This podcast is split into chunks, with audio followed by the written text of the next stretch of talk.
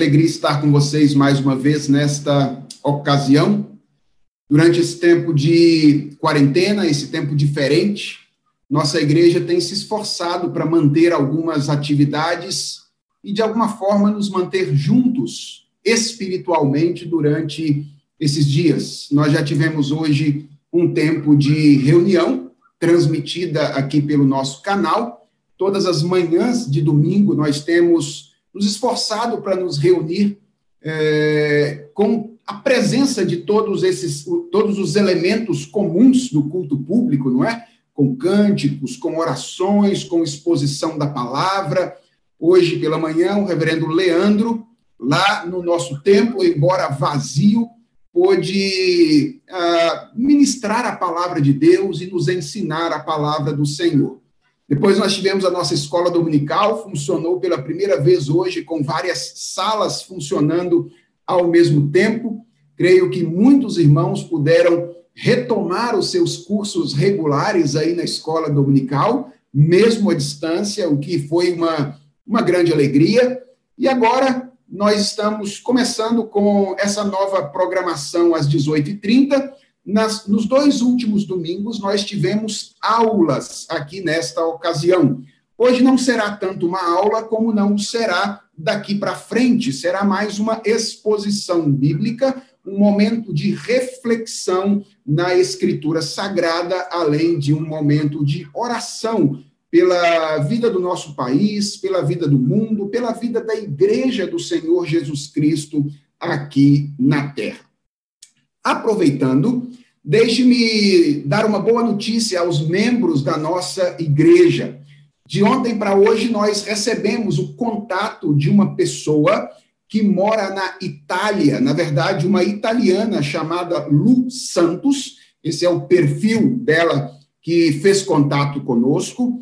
E ela é italiana, casada com um brasileiro, e eles moram em Milão, na Itália onde eles gerenciam uma livraria evangélica. Eles estão lá confinados, como nós sabemos, a Itália é um, um dos países do mundo com um índice muito forte aí de contaminação e número de óbitos pelo, pela Covid-19. Eles estão, então, há cerca de um mês confinados lá na, na Itália e nos mandou um recado dizendo que uh, aquilo que ela aprendeu no passado, no canal aqui da nossa igreja, através de sermões, pregações do presbítero Solano, do reverendo Leandro, reverendo Augustus, uh, é o que tem, de alguma forma, sustentado espiritualmente a vida deles neste momento lá na Itália, e também é, disse que tem acompanhado as nossas transmissões nesta ocasião. Então, nós devemos louvar a Deus por isso, porque a nossa igreja tem tido o privilégio de ser uma bênção para aquelas pessoas que congregam aqui conosco de maneira presencial e tem também sido instrumento de Deus para edificação de muitas pessoas em vários lugares do nosso país e até no mundo, como nós podemos ver através dessa mensagem. E ela mandou uma saudação à igreja. Então, se você é membro da Igreja Presbiteriana de Santo Amaro, você foi saudado por essa sua irmã que está lá na Europa vivendo esse momento difícil. Receba à distância o abraço dela, ore por ela, pelo seu marido, pelos demais cristãos que estão em outros países que já estão no estágio mais avançado da contaminação pelo vírus e peçam, sobretudo, para que Deus os sustente, os mantenham fiéis ao Senhor nesse tempo tão difícil. Nós vamos orar a Deus, pedir a Ele graça, aproveitar para interceder por esse casal lá da Itália e depois vamos ler a palavra do Senhor no texto que vai nos servir de base para a meditação, a mensagem nesta ocasião. Vamos orar? Senhor nosso Deus, nós somos infinitamente gratos a Ti pela bênção que Tu nos dás nessa noite de ouvirmos a Tua voz, mesmo que não estejamos reunidos. Tu és bom, a Tua bondade dura para sempre. E na tua bondade, tu permitiste o progresso tecnológico, tu permitiste a, a revelação do Senhor chegar às nossas mãos. E aqui nós estamos num momento difícil como esse que estamos vivendo, diante da Sua palavra, para termos o nosso coração orientado pelo Senhor mesmo. Nós louvamos o Senhor porque tu és merecedor de todo louvor, de toda honra e de toda a glória. Muito obrigado por essas bênçãos, a bênção da revelação, a bênção da tecnologia que nos permite isso. E, ó Deus, nós queremos orar por nós, interceder pelo teu povo neste momento, que está reunido aqui para ouvir a tua palavra, porque nós acreditamos que sem o auxílio do Senhor, todo o nosso esforço é inútil, todo o nosso esforço é vão. Por isso, Senhor, nós intercedemos por nós mesmos e pedimos, fala ao nosso coração.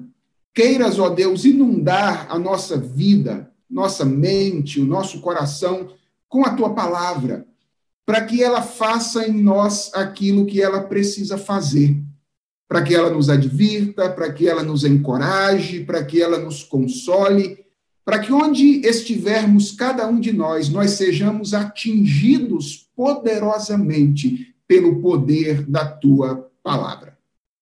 Nós também nos lembramos de orar por esses nossos irmãos distantes que têm nos acompanhado nesses dias de maneira especial, este casal lá na Itália, aquele país tão afetado, ó Deus, pela pandemia.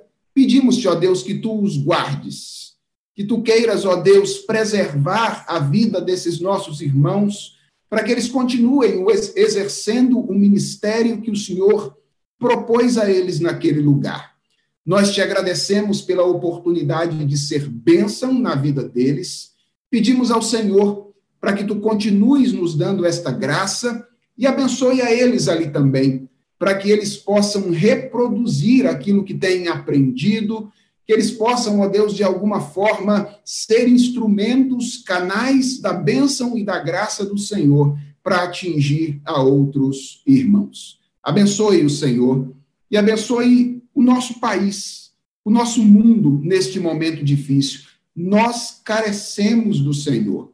De maneira muito especial, nós te pedimos, abençoa o teu povo, abençoa a tua igreja.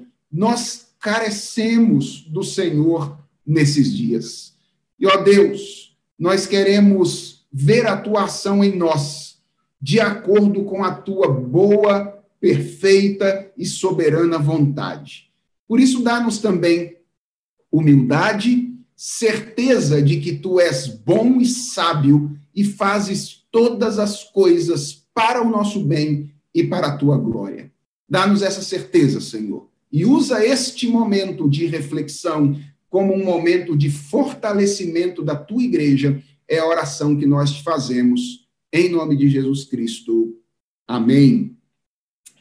Pois bem, irmãos, quando eu pus hoje lá no meu Instagram que uh, o assunto da nossa reflexão hoje seria o salmo mais melancólico da Bíblia, começou lá uma pequena discussão, não é? Sobre qual seria o salmo mais melancólico da Escritura. Então, algumas pessoas mencionaram alguns salmos, ficaram na dúvida de qual seria o salmo que eu reputei aqui como o mais melancólico da Bíblia.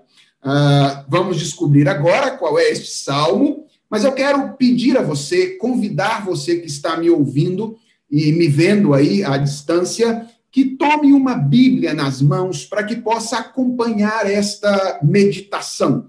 Eu não vou hoje usar slides, como fiz nas aulas uh, das duas últimas semanas, é, então vou me manter aqui na tela o tempo inteiro falando a vocês. É, é importante que vocês tenham uma Bíblia se possível, uma Bíblia de papel. Eu estou dizendo isso é, em contraste aí com os, os, instrumentos eletrônicos. E não é porque eu sou contra a Bíblia no celular, no tablet, no computador, não é nada disso. É porque eu vou fazer menção ao texto com muita frequência, É, e é interessante que você tenha uma visão do todo é, do texto para encontrar com maior rapidez as sentenças, as afirmações do texto às quais eu vou me referir durante a meditação. Então, se possível, tome uma Bíblia nas mãos e acompanhe comigo a leitura do Salmo de número 88. Este é, na minha opinião, o salmo mais melancólico da Escritura. O salmo de número 88 diz assim: Cântico Salmo dos filhos de Coré, ao mestre de canto, para ser cantado com cítara, salmo didático de Emã, Ezraíta. Ó Senhor, Deus da minha salvação, dia e noite clamo diante de ti. Chegue à tua presença a minha oração Inclina os ouvidos ao meu clamor, pois a minha alma está farta de males e a minha vida já se à beira da morte. Sou contado com os que baixam à cova, sou como um homem sem força atirado entre os mortos, como os feridos de morte que jazem na sepultura, dos quais já não te lembras são desamparados de tuas mãos. Puseste-me na mais profunda cova, nos lugares tenebrosos, nos abismos. Sobre mim pesa a tua ira. Tu me abates com todas as tuas ondas. Apartaste de mim os meus conhecidos e me fizeste objeto de abominação para com eles. Estou preso e não me vejo como sair. Os meus olhos desfalecem de aflição dia após dia. Venho clamando a ti, Senhor, e te levanto as minhas mãos. Mostrarás tu prodígios aos mortos ou os finados se levantarão para te louvar? Será referida a tua bondade na sepultura, a tua fidelidade nos abismos? Acaso nas trevas se manifestam as tuas maravilhas e a tua justiça na terra do esquecimento? Mas eu, Senhor, clamo a ti por socorro e antemanhã já se antecipa diante de ti a minha oração. Por que rejeitas, Senhor, a minha alma e ocultas de mim o teu rosto? Ando aflito e prestes a expirar desde moço. Sob o peso dos teus terrores, estou desorientado por sobre mim passaram as tuas iras, os teus terrores deram cabo de mim. Eles me rodeiam como água, de contínuo, a um tempo me circundam. Para longe de mim afastaste meu amigo e companheiro.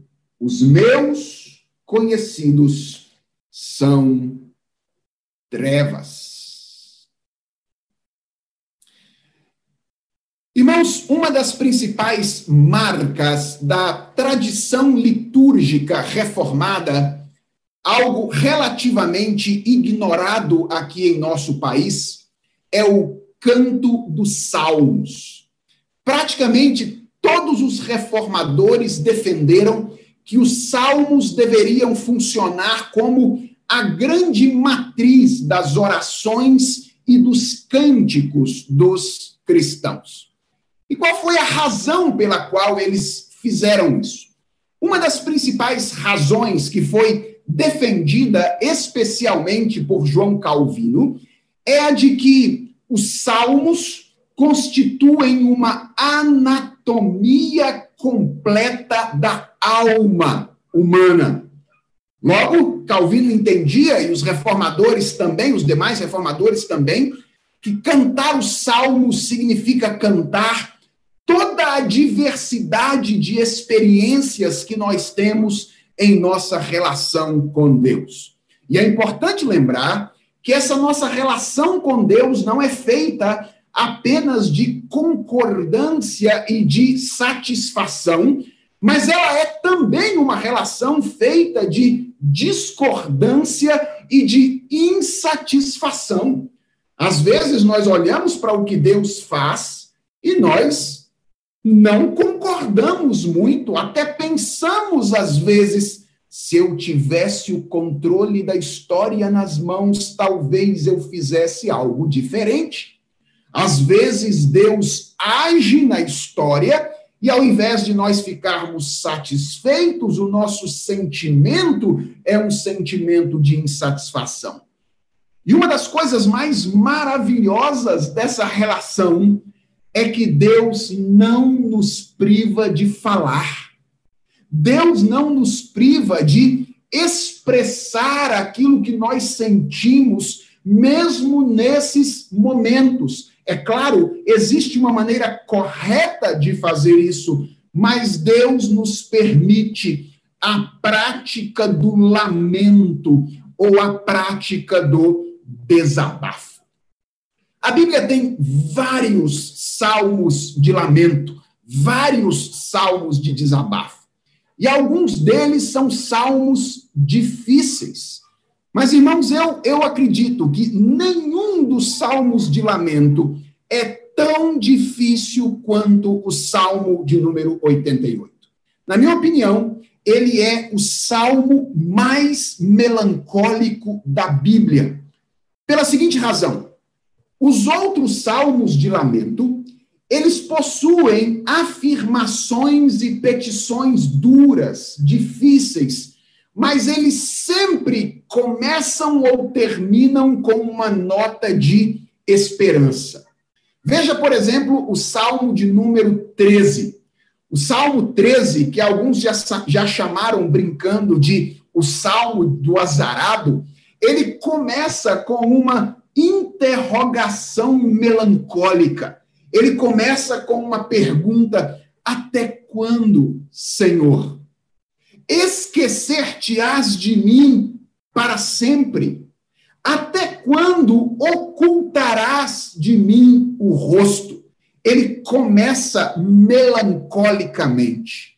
Mas o Salmo de número 13 termina com uma afirmação de esperança nos versos 5 e 6, na, na qual o salmista diz: Quanto a mim, confio na tua graça, regozije-se o meu coração na tua salvação, cantarei ao Senhor, porquanto me tem feito muito bem. O Salmo 13 é assim. Ele começa com uma interrogação melancólica, mas ele termina com uma afirmação de esperança. Isso é típico de outros salmos de lamento. Eles costumam ter na introdução ou no desfecho uma nota positiva. Mas o Salmo 88 não é assim. O Salmo 88 começa e termina nas sombras. O Salmo 88 começa e termina na escuridão. E nós vamos considerar este salmo hoje à noite com o objetivo de verificar o que é que nós podemos aprender com este salmo que pode ser útil para o momento que nós vivemos agora. Nós vamos trabalhar da seguinte forma. Num primeiro momento, meu objetivo será entender o salmo junto com vocês, respondendo basicamente três perguntas fundamentais, daquelas perguntas interpretativas básicas que o reverendo Daniel já tem nos ensinado a fazer na sua quarentena em Jó.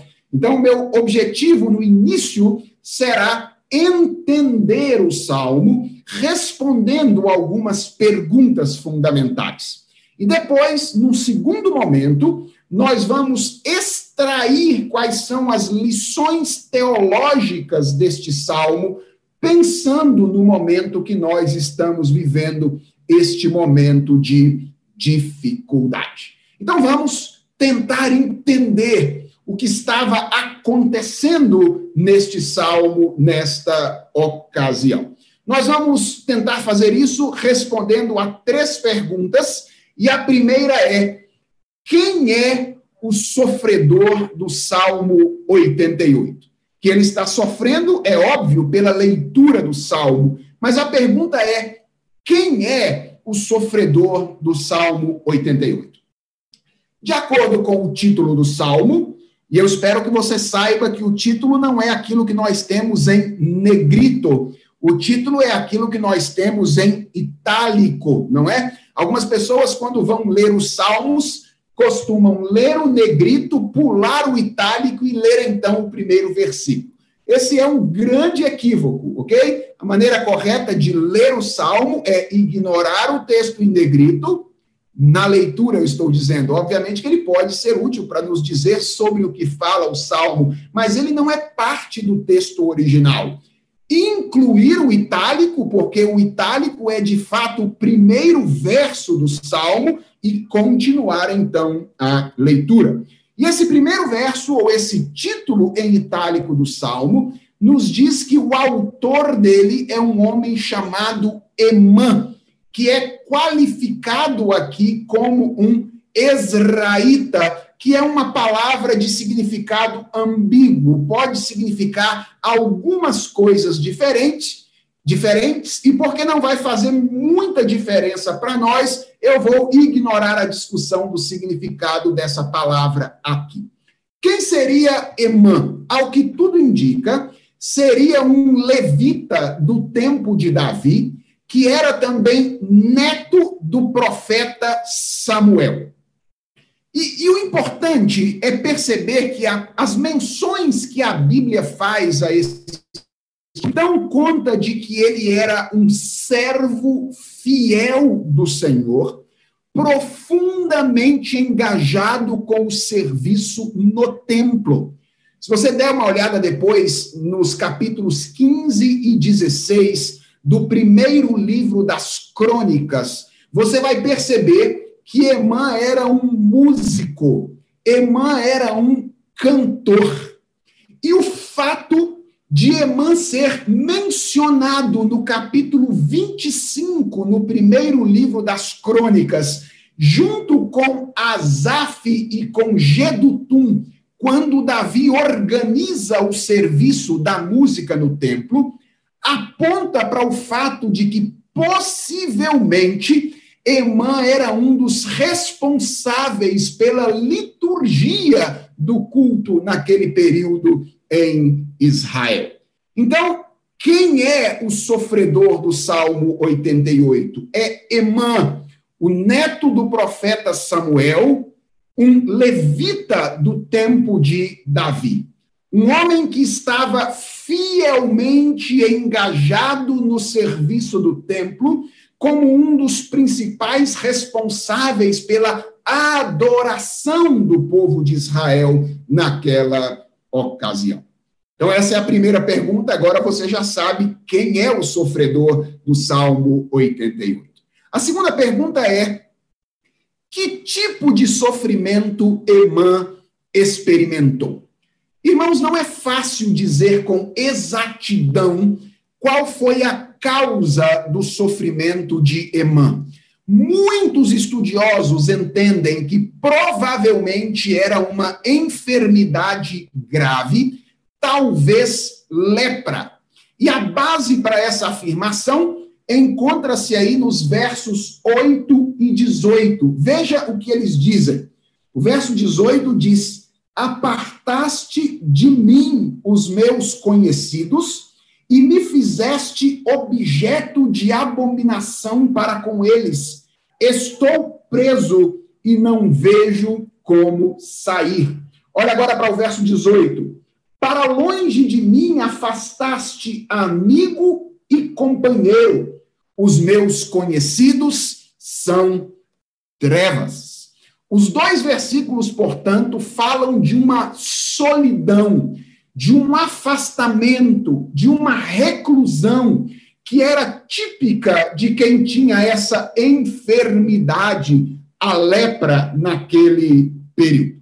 Então, alguns estudiosos entendem que o sofrimento de Emã era causado por uma lepra. E se for isso mesmo, é possível estabelecer algum paralelo entre a condição de Emã e a nossa condição hoje, porque ele estava isolado como nós estamos. Obviamente que a condição dele era ainda pior, porque ele estava isolado enquanto a maioria não estava. É diferente, não é? Uma coisa é estar isolado quando todo mundo está. Outra coisa é estar isolado quando a maioria não está isolada. Em segundo lugar, ele estava enfermo. Graças a Deus, muitos de nós não estão enfermos neste período. Deus está nos livrando, ou tem nos livrado até aqui, desta enfermidade. E em terceiro lugar, ele estava cometido de uma enfermidade que tinha um significado social importante. A lepra estava diretamente associada à impureza espiritual, razão pela qual o leproso naquele período era mal visto pelas pessoas. É por isso que Amã diz aí no verso de número 8: Apartaste de mim os meus conhecidos e me fizeste objeto de abominação para com eles. O que ele está dizendo é: as pessoas olham para mim agora com olhos ruins, elas olham mal para mim nesta ocasião. Então, esta é uma possibilidade bem real que o sofrimento de Emã tenha sido causado por uma enfermidade grave, por uma lepra. Agora, embora não seja possível ter certeza quanto à causa desse sofrimento, é possível perceber, quando nós lemos o salmo, a natureza do sofrimento do salmista, o tipo de sofrimento ao qual ele estava submetido. E preste atenção, como há quatro diferentes características que podem ser percebidas quanto ao tipo do sofrimento de, de Emã nesta passagem.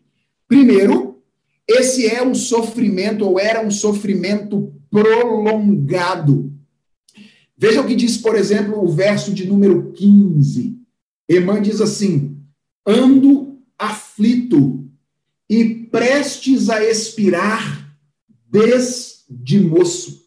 Ou seja, esse sofrimento não era alguma coisa que havia tomado a vida de Emã agora, no momento imediato, mas era alguma coisa que estava afligindo a sua vida há algum tempo. Veja o que diz o verso de número 3.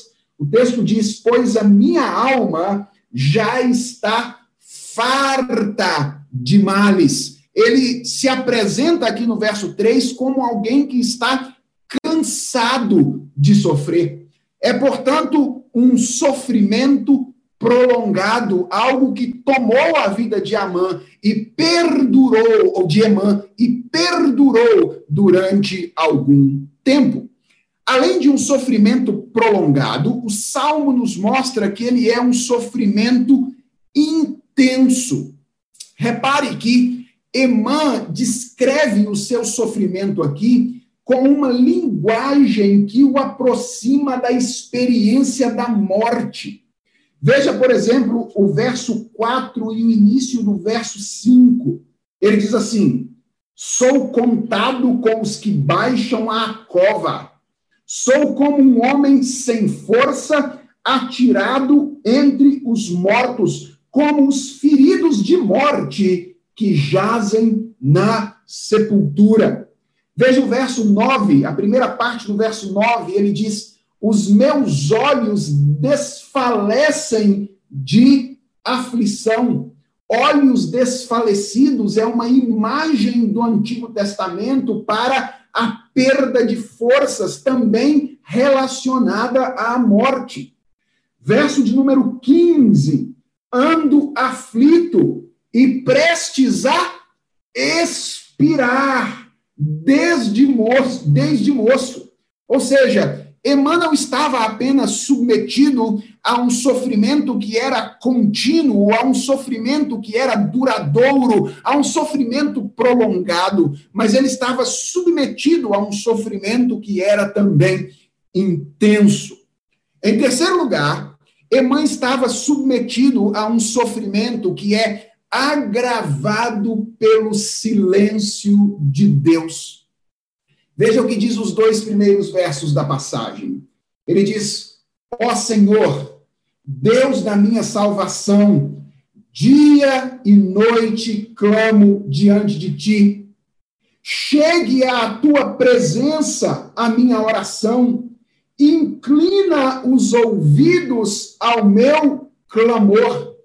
Emã diz aqui que ele orava frequentemente a Deus mas ele tinha a sensação de que a sua oração não estava sendo ouvida pelo Senhor, de que os ouvidos do Senhor não estavam inclinados para ouvir a sua voz naquela ocasião. Ele vai repetir isso lá no verso 9, na segunda parte do texto, quando ele diz: Eu venho clamando a ti, Senhor, e te levanto as minhas mãos. Esses versos, tanto os versos iniciais quanto esse, essa segunda parte do verso 9, apontam para o fato de que por algum tempo Emã teve a experiência de clamar constantemente pelo Senhor, sem ver qualquer alteração significativa em sua situação. Ele orava, ele clamava, ele pedia, mas Deus parecia estar inerte, em silêncio diante do seu clamor.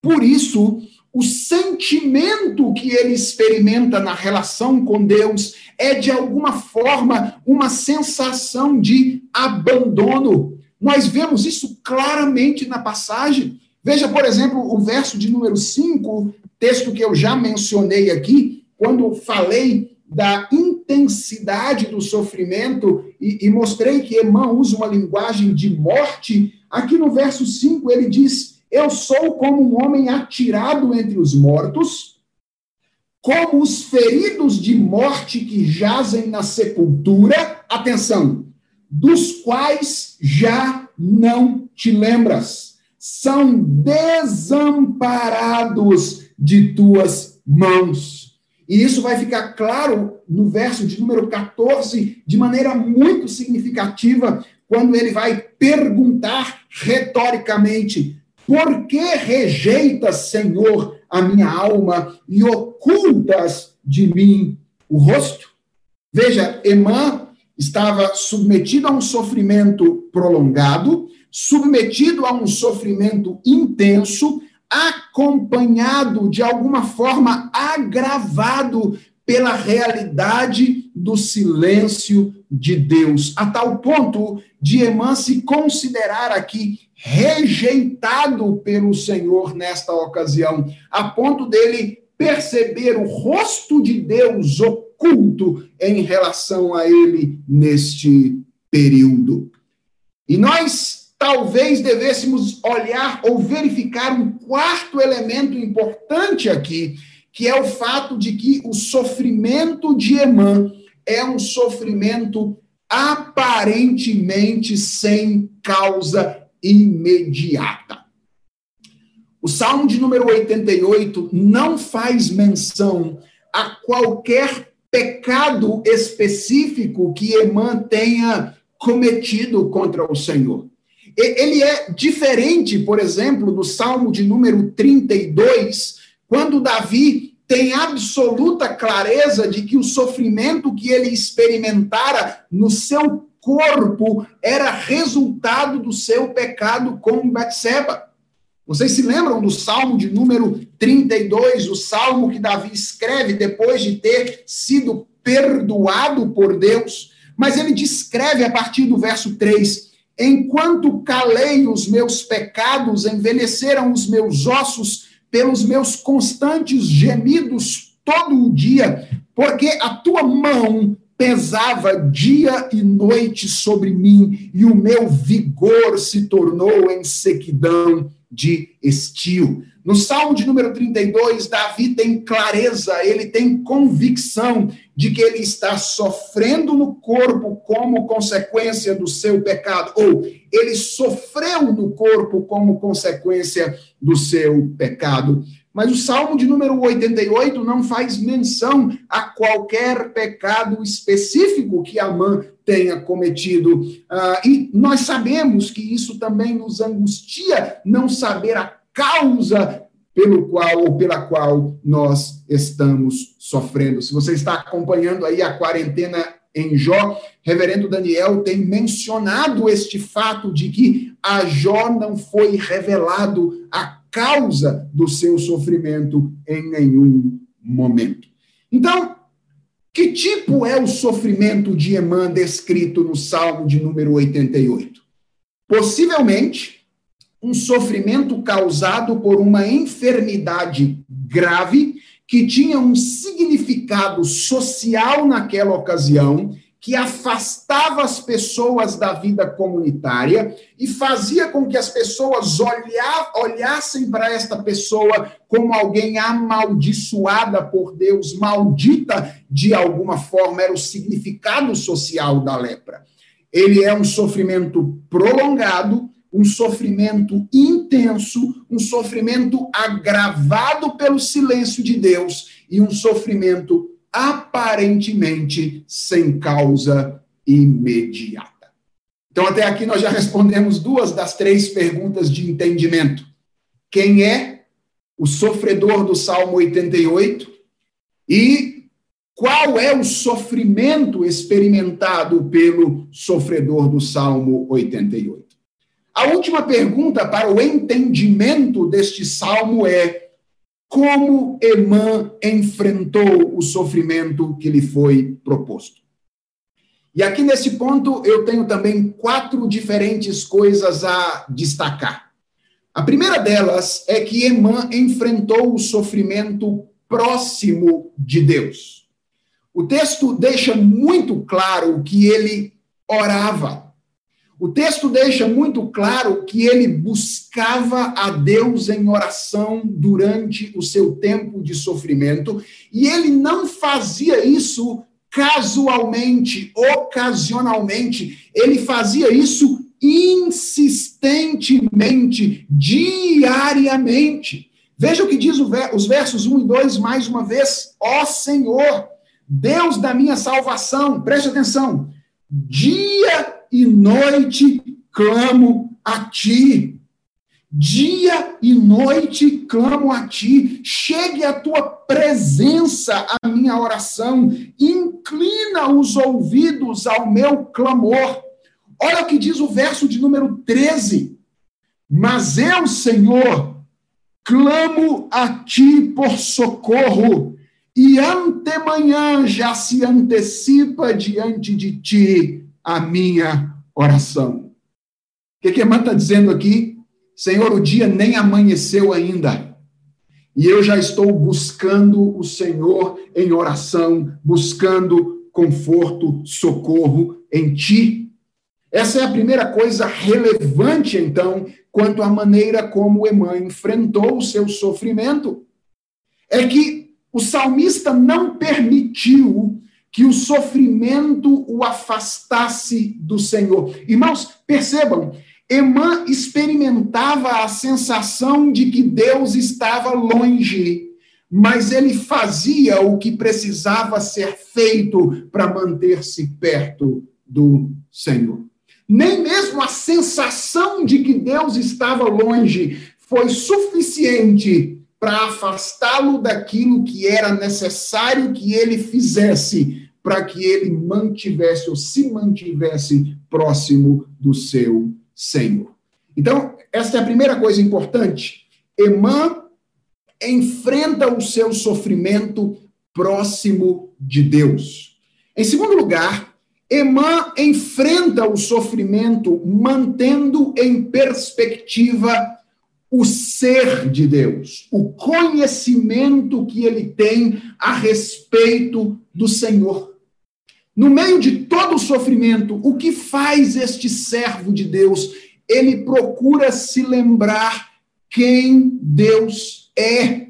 Como alguém que tem a noção de que apenas uma visão correta de Deus pode nos ajudar a ter uma visão correta das circunstâncias. Irmãos, aqui está uma das primeiras coisas que nós precisamos fazer quando nós estamos enfrentando momentos difíceis que tendem a tirar-nos do centro o entendimento das coisas.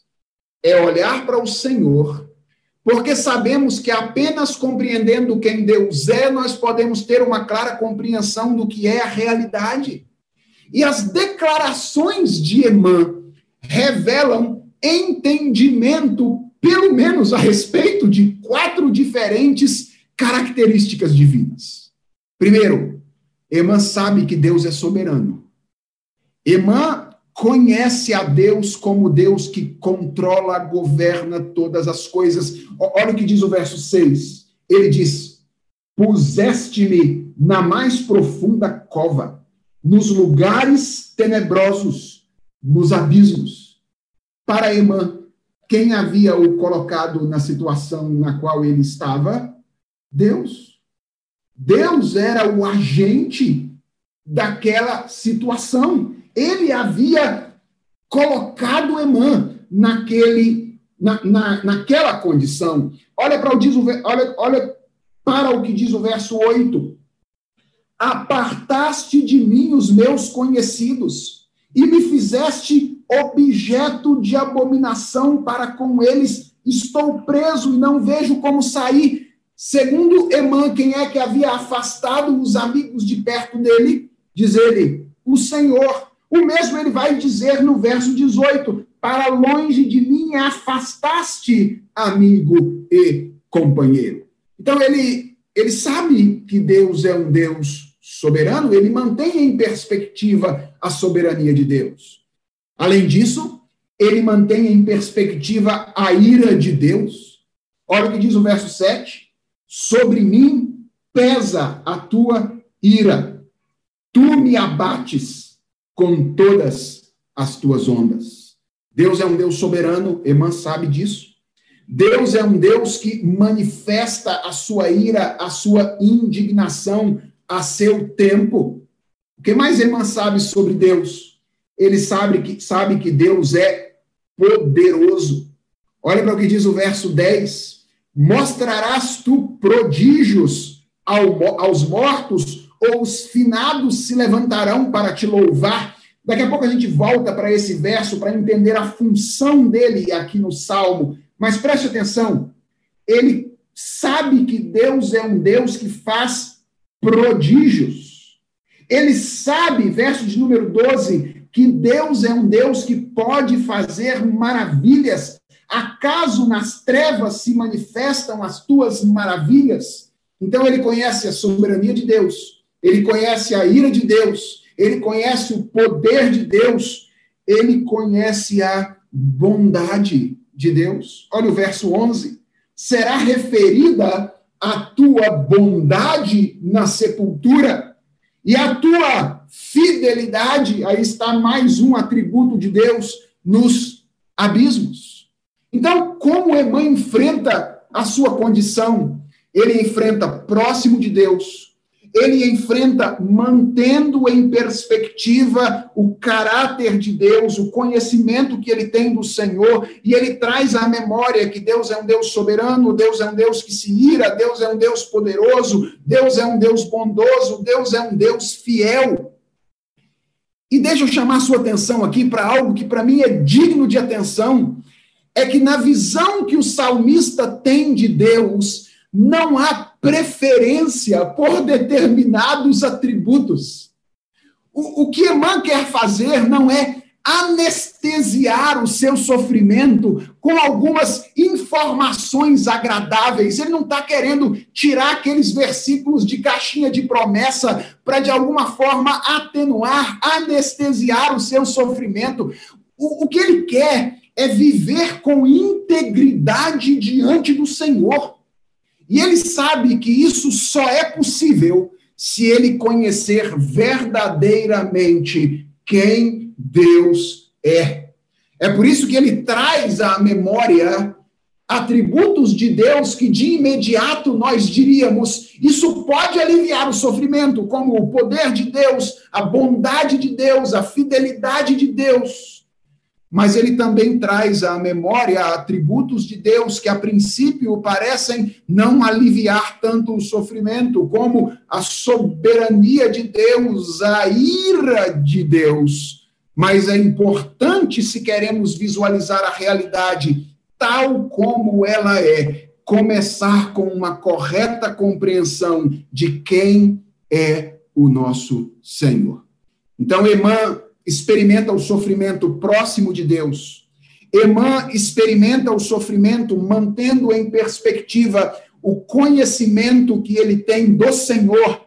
Em terceiro lugar, Emã enfrenta o sofrimento mantendo em perspectiva o conhecimento que ele tem de si mesmo, o conhecimento da sua condição espiritual. E aqui, meus irmãos, há duas coisas importantes. Primeiro, a sua consciência de pecado. Emã sabe que é um pecador. Embora ele não faça menção a nenhum pecado particular que possa ter atraído esta situação na qual ele está envolvido, ele sabe que é pecador. E ele sabe, como diz o verso 7, que é a ira de Deus, a indignação de Deus, que de alguma forma está pesando sobre ele naquela ocasião. Ele não se excusa disso, ele tem consciência de pecado. Mas, ao mesmo tempo, ele tem consciência de pertencimento ao Senhor.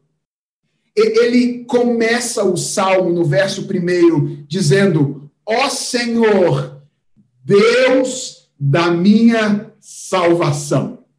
Então, ele sabe que é um pecador, mas ele sabe que ele é salvo pela graça de Deus.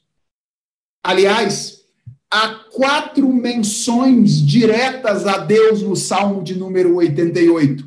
Uma no verso primeiro, uma no verso nono, uma no verso 13 e uma no verso 14. São quatro menções. E preste atenção, em todas elas, Emã usa o nome pactual de Deus, o nome Yahvé.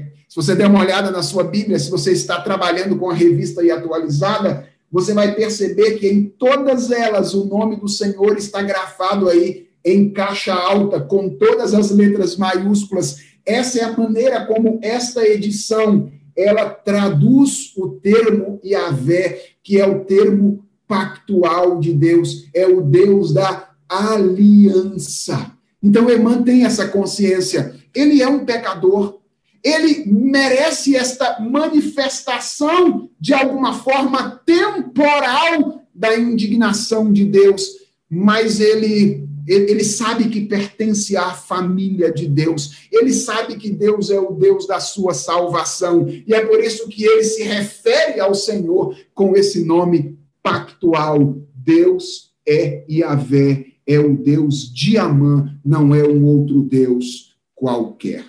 Então, Emã experimenta o sofrimento próximo de Deus, mantendo em perspectiva o conhecimento que ele tem do Senhor, mantendo em perspectiva o conhecimento que ele tem de si mesmo. E por último, Emã enfrenta o sofrimento mantendo em perspectiva a prioridade da glória de Deus. Irmãos, certamente Emã desejava ter alívio do seu sofrimento. Certamente. Certamente o desejo por uma vida mais confortável, certamente era uma das coisas que estimulava o salmista a orar constantemente ao Senhor, mesmo antes do dia amanhecer. Por que ele acordava de madrugada para orar ao Senhor. Certamente, dentre essas razões está o desejo de obter alívio para uma situação desconfortável. mas sabe o que é algo extremamente significativo aqui?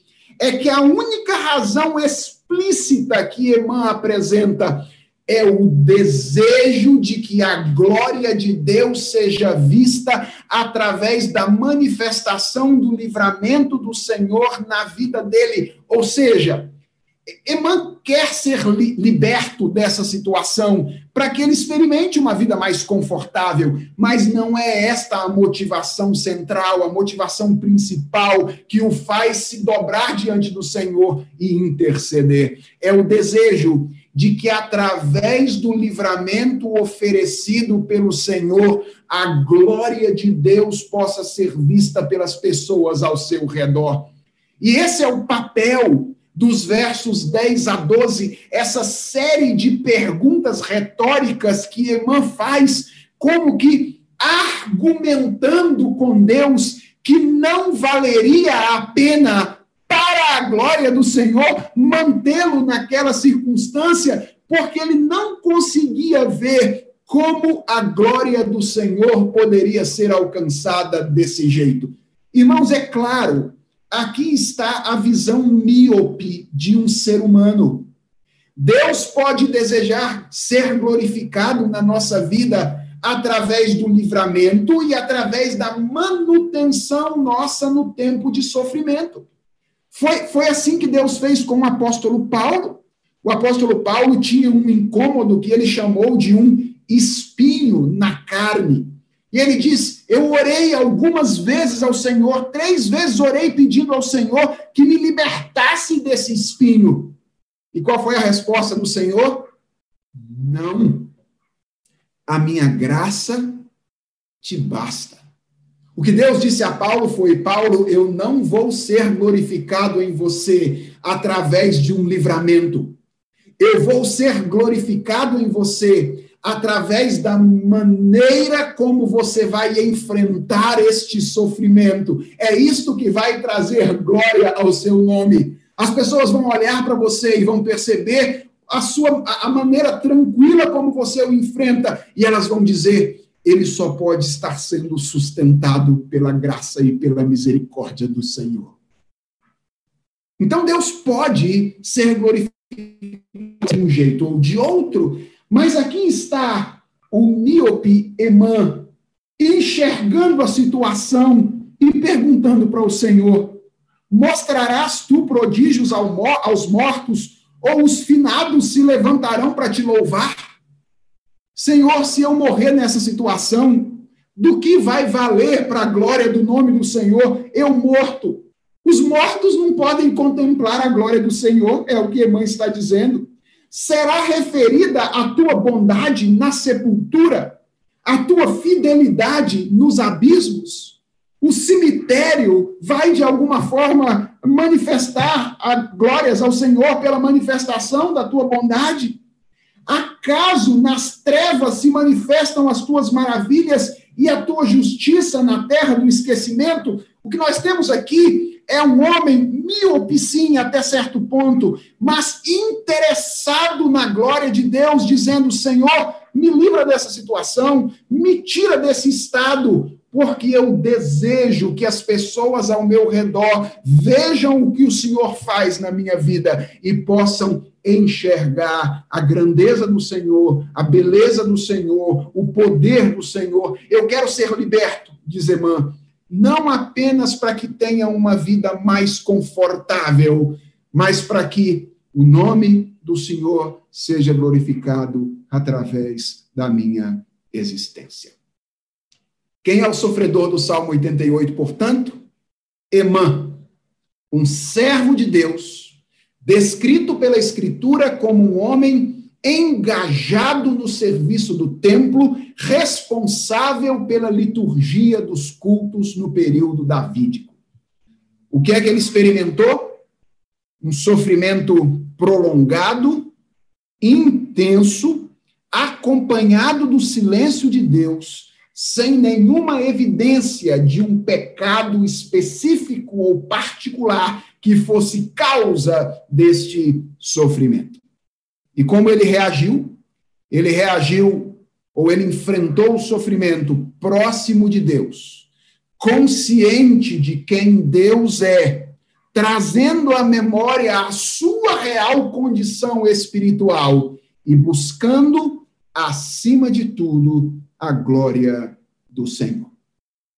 A pergunta é, irmãos, o que nós podemos aprender com o Salmo de número 88 para o tempo que nós estamos vivendo?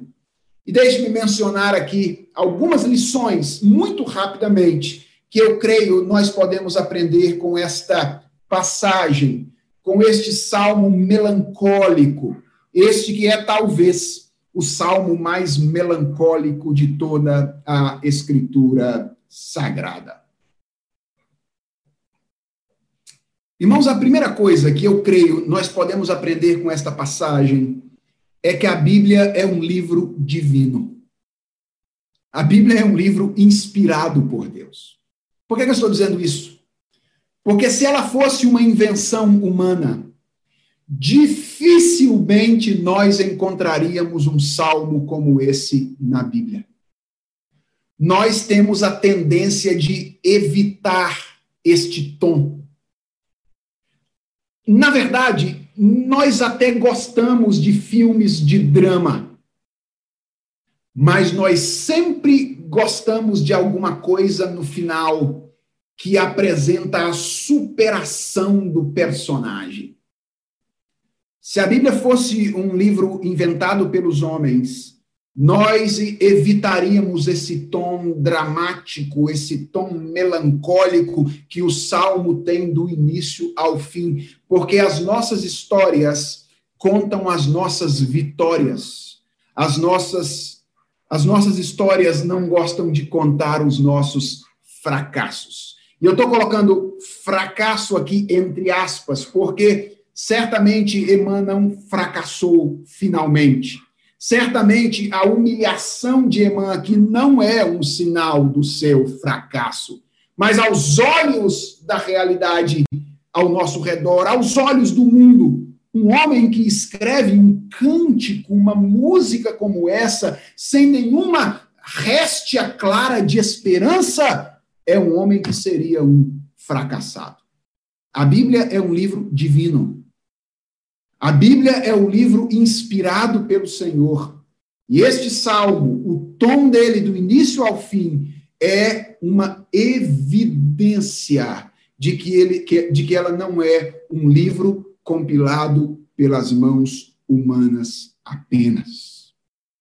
A segunda coisa que eu creio nós podemos aprender com este salmo é que sofrimento não é uma particularidade dos ímpios. Eu sei, existe uma teologia que é muito propagada no nosso país em nossos dias, que diz que ímpios sofrem, mas crentes não podem sofrer. Aqui está o, o Salmo de número 88, para nos deixar claro que sofrimento não é uma particularidade dos ímpios, mas é algo que pode ser também experimentado pelos cristãos.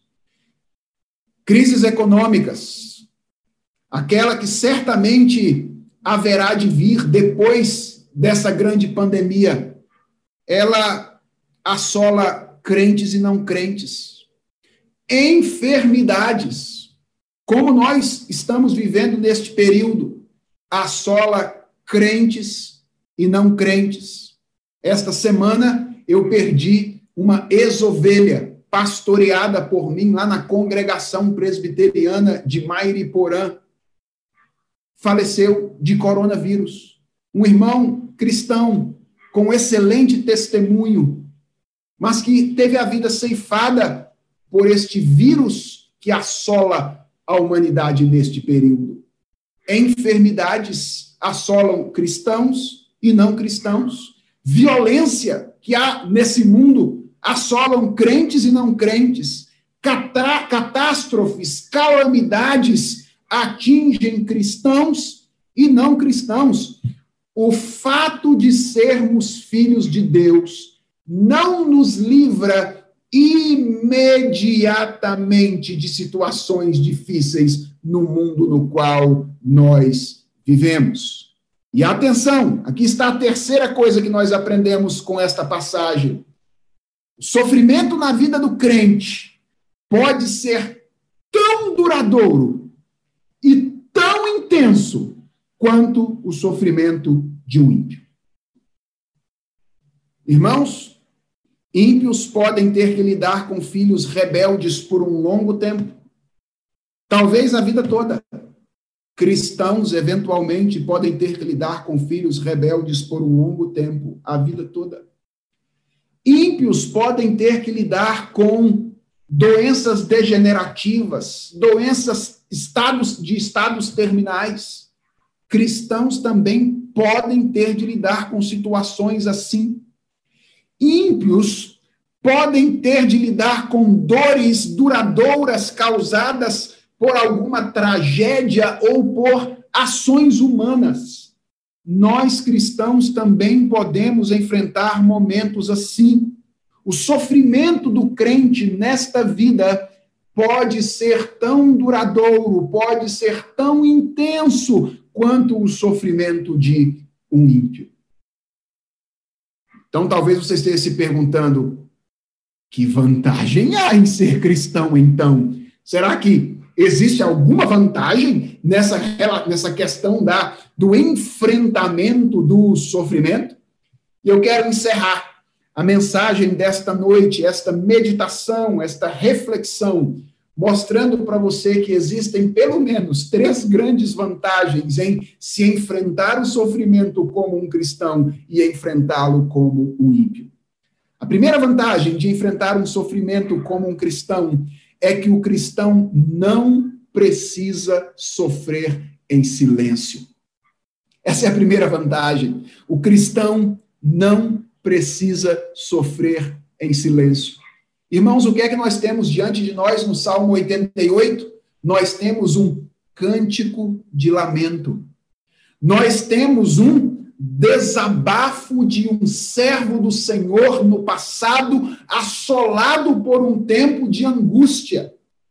E esse cântico foi inserido por Deus em sua revelação. Sabe o que isso mostra para nós? Que Deus não é insensível ao sofrimento dos seus filhos. Deus não tapa a nossa boca quando, em momentos de angústia e de dificuldade, nós precisamos falar. O cristão não precisa sofrer em silêncio. Ele pode abrir os seus lábios. Ele pode oferecer a Deus o seu lamento. Ele pode expressar diante do Senhor o desabafo por um tempo de sofrimento duríssimo que ele eventualmente esteja sofrendo. E atenção, ele nem precisa fazer isso apenas com as suas palavras, porque Deus colocou em sua palavra palavras dele para que nós pudéssemos expressar o nosso sofrimento e o nosso lamento. Percebe por que cantar os salmos é algo importante? Quem dera nós tivéssemos uma boa melodia para entoar o salmo de número 88 depois desta mensagem. Poderíamos usar as palavras de Deus para expressar o nosso lamento, o nosso desabafo diante do Senhor. Então, o cristão não precisa sofrer em silêncio. Em segundo lugar, o cristão nunca sofre sozinho. Essa é a segunda vantagem. Lembre-se, Emã estava distante de seus amigos quando ele escreveu esse salmo, como nós. Está, estamos distantes dos nossos amigos hoje. Além disso, Emã sentia-se como se Deus estivesse distante dele.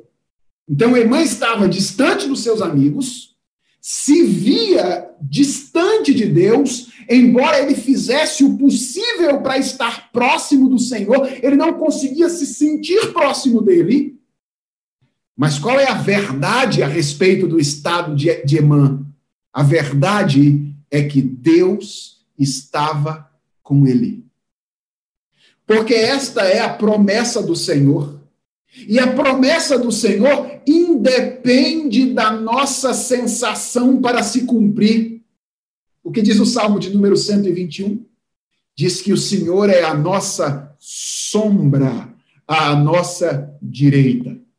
Ou seja, nós podemos nos sentir distantes de Deus, mas nunca há um momento sequer na nossa vida em que nós somos desamparados por Ele. Assim como não há um momento sequer em que a nossa sombra se afasta de nós, não há um momento sequer que Deus se afaste dos seus filhos. E nós não, não vivemos pelo que sentimos, nós vivemos por fé na palavra do Senhor.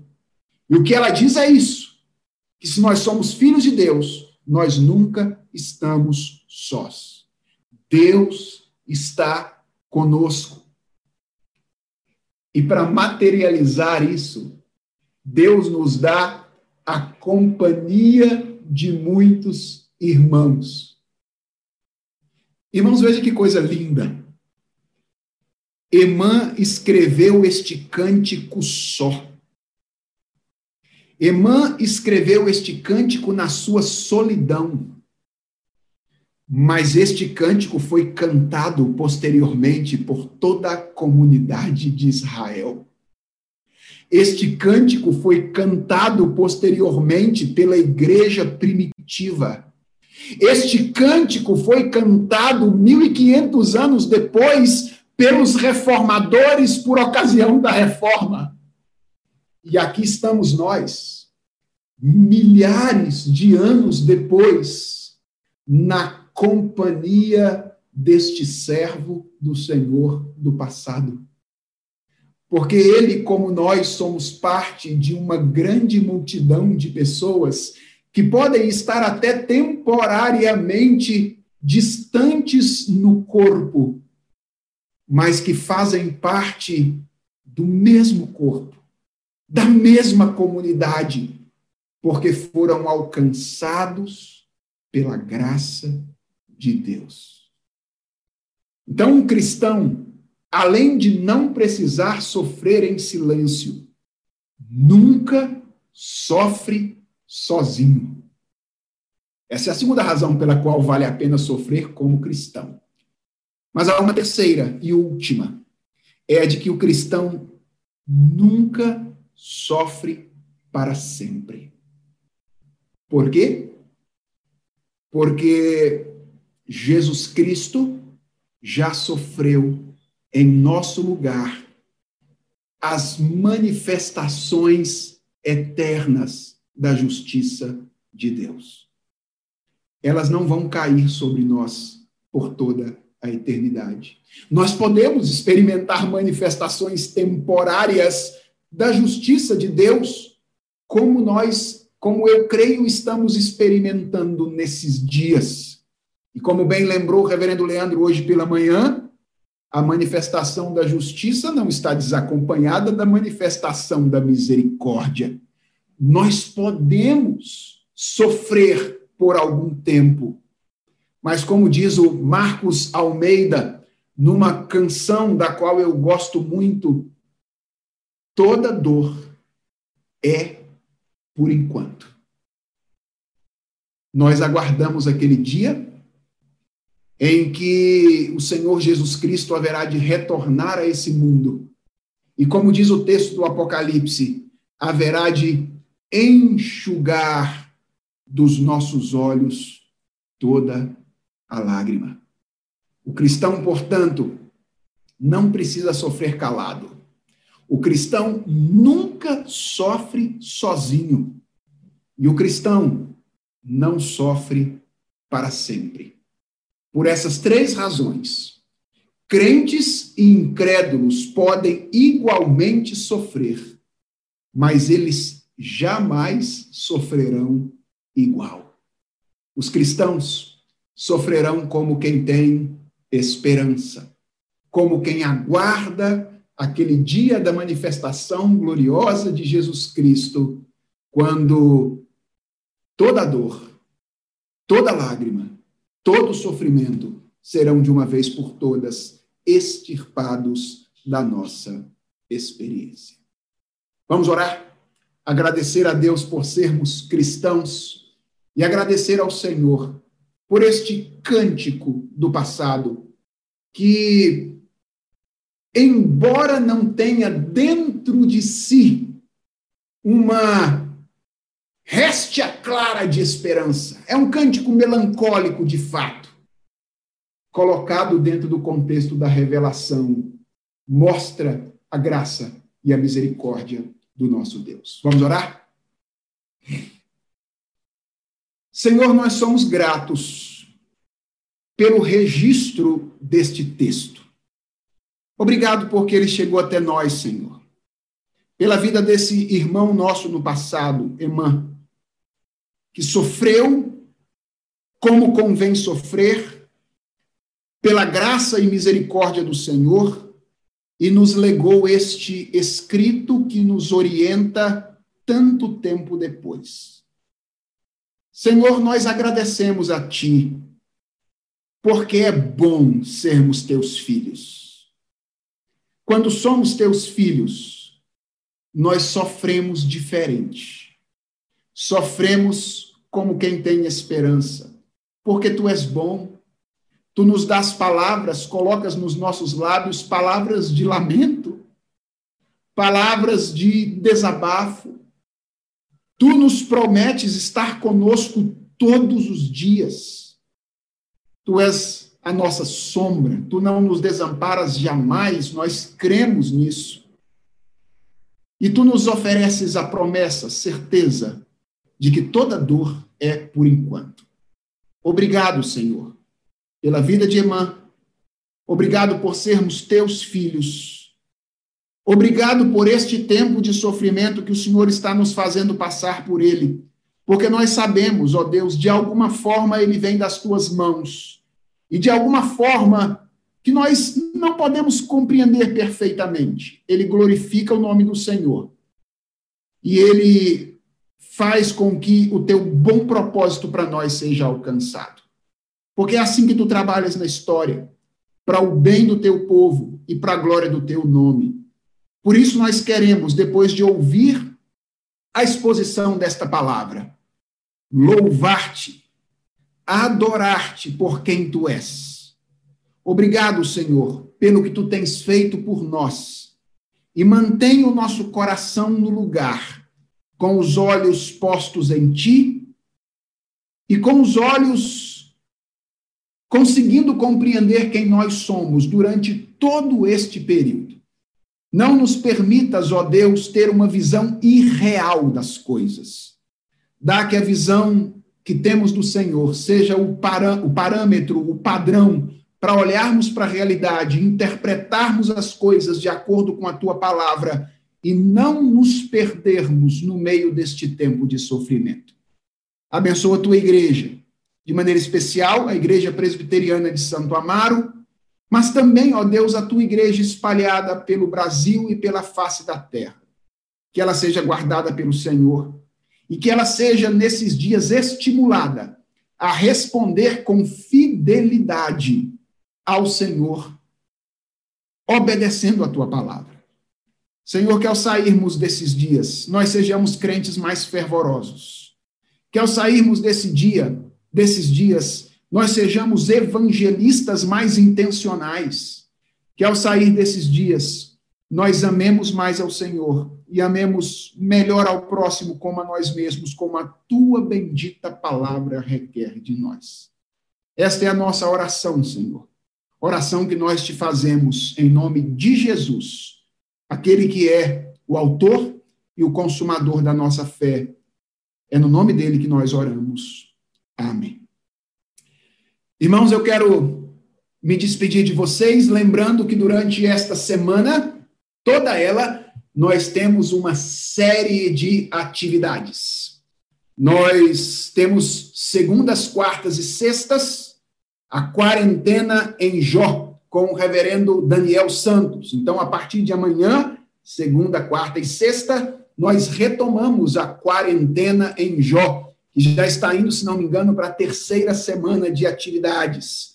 E a partir desta semana, terças e quintas-feiras, aqui no nosso canal, o culto, ou o culto não, o curso que o reverendo Leandro ministrará sobre as profecias aí do final dos tempos. Então, durante toda esta semana, nós teremos atividades. Acompanhe as divulgações aí nas nossas redes sociais e estejam conosco, alimentando a sua fé, a comunhão com os seus irmãos através é, deste canal, para que ah, você não, não perca de vistas que você é parte desse corpo do qual a Emã faz parte, e cada um de nós espalhado pela face da terra. Que Deus o abençoe e tenha uma excelente semana na presença do nosso Senhor e que Deus mantenha o seu coração, a sua mente no lugar durante toda essa semana e você seja suprido por Ele em todas as suas necessidades. Que Deus nos abençoe.